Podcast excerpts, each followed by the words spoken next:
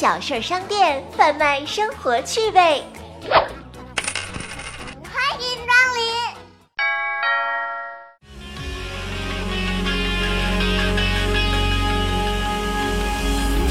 在大海中流浪，怀揣伟大的梦想，人朝着航海的方向。嘿，各位好，欢迎光临小事商店。新的一周又开始了，本周你们的工作和学习任务繁重吗？对于我自己六岁的小女儿来说，她的学习任务依然非常的繁重，因为一会儿她放学回家，我还要考她二十三个声母、二十四个韵母，以及，嗯，好像是二十多个整体认读音节吧。她要不停的写写写写写写，同时可能还会再做几十道口算题，所以我觉得对于她来说，本周的学习任务是非常繁重的。在我录节目之前啊，我有两个朋友正在群里抱怨。一个呢是，嗯，自己的孩子眼睛出了一点小状况，他不得不请假。他上班需要请假，孩子上课需要请假，要带孩子到医院去做个检查。另外一个小伙伴呢，他要进行每月一次的往返于医院，给他妈妈带他妈妈去进行复查。大家在群里不约而同的都产生了一种。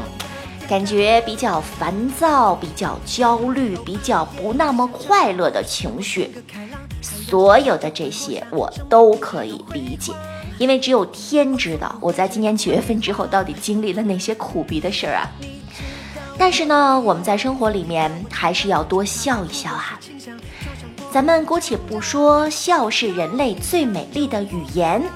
咱们姑且不说笑是打动别人、展现自己的第一张名片，咱们姑且不说笑能够在很多重要场合起到破冰的作用，咱们姑且不说笑是世界上不需要花钱就能得到的幸福感觉。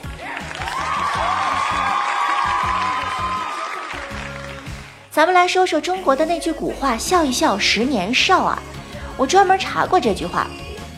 它的科学依据呢，大概是因为快乐会使人分泌快乐激素，而这种激素呢，可以抵抗忧郁，有助于抵消悲伤情绪带给人的影响。另外，在我们哈哈大笑的时候，还有助于促进血液循环和心脏肺功能。同时，笑能够帮助我们减肥，对我们的身体健康起到良好的作用。哎，要这么说的话，笑原来。还是一种很好的锻炼呢。嗯，那今天的这期节目啊，我就想让大家能够笑一笑。我想给大家讲几个小故事。如果此时此刻你的心情没有那么的好，如果此时此刻你也有那么多的焦虑，如果此时此刻你恨不得把你的孩子屁股打成八瓣儿，如果此时此刻你还是不停的打着那个永远打不通的电话。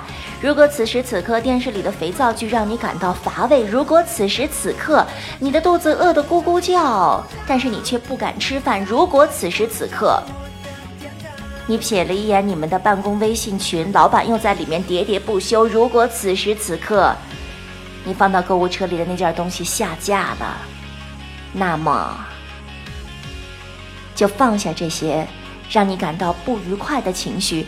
听些好玩的段子，笑一笑吧。很多时候，取悦自己才是正经事儿啊。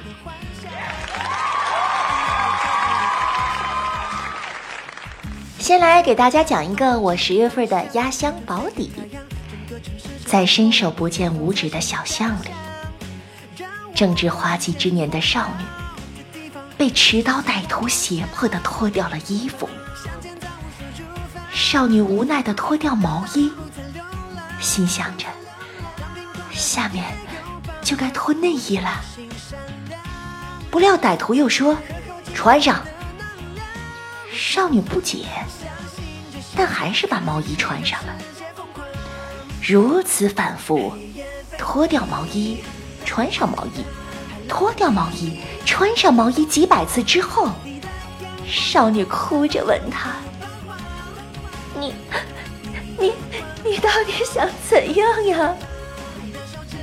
歹徒沉默片刻后说：“别说话，你看那静电多美呀！”接下来来讲几个在校园里面发生的小故事啊。上初中的时候呀，我和几个哥们儿成立了一个青龙帮，后来不知咋的被班主任发现了，硬生生的给改成了青龙学习小组。我们校长啊，有天路过学校后门，突然听了一句：“我要考牛津。”校长顿时感动不已，没想到自己的学生是如此的有为青年啊，决定看看是哪一位。突然又听到了一句。哎哎，再给我来两串大腰子。有一个小妹子刚跟男神表白，小妹子身高一米六二，男神身高一米八三。男神说最喜欢的最萌身高差就是差个十二厘米的那种。哎呦，这小妹子心里高兴的呀。可是男神却拒绝了她，然后说：“我想找一个。”一米九五的女生。那天啊，有人问我：“你知道这世界上基佬最多的地方是哪儿吗？”我想了想说：“哎，还有六场吧。”哎，为什么是还有六场？哎，你看啊，有蓝瓶盖、盖中盖，还有新盖中盖啊。怎么样？你有被这些故事逗笑吗？哪怕他们其中的一个能够让你有一点点快乐的情绪，那么今天这期节目就做得有意义。这世界让我遍体鳞伤，但伤口长出的却是翅膀。最后问你们个小问题：小王输了个中分，你猜猜他会变成什么呀？当然是变成小泉啦！希望我们每个人都能有一种制造快乐的幽默感吧。希望我们每个人都能做一些好玩的事情，取悦自己，哪怕是想想小王变小泉。好了，今天的节目就到这儿，拜拜。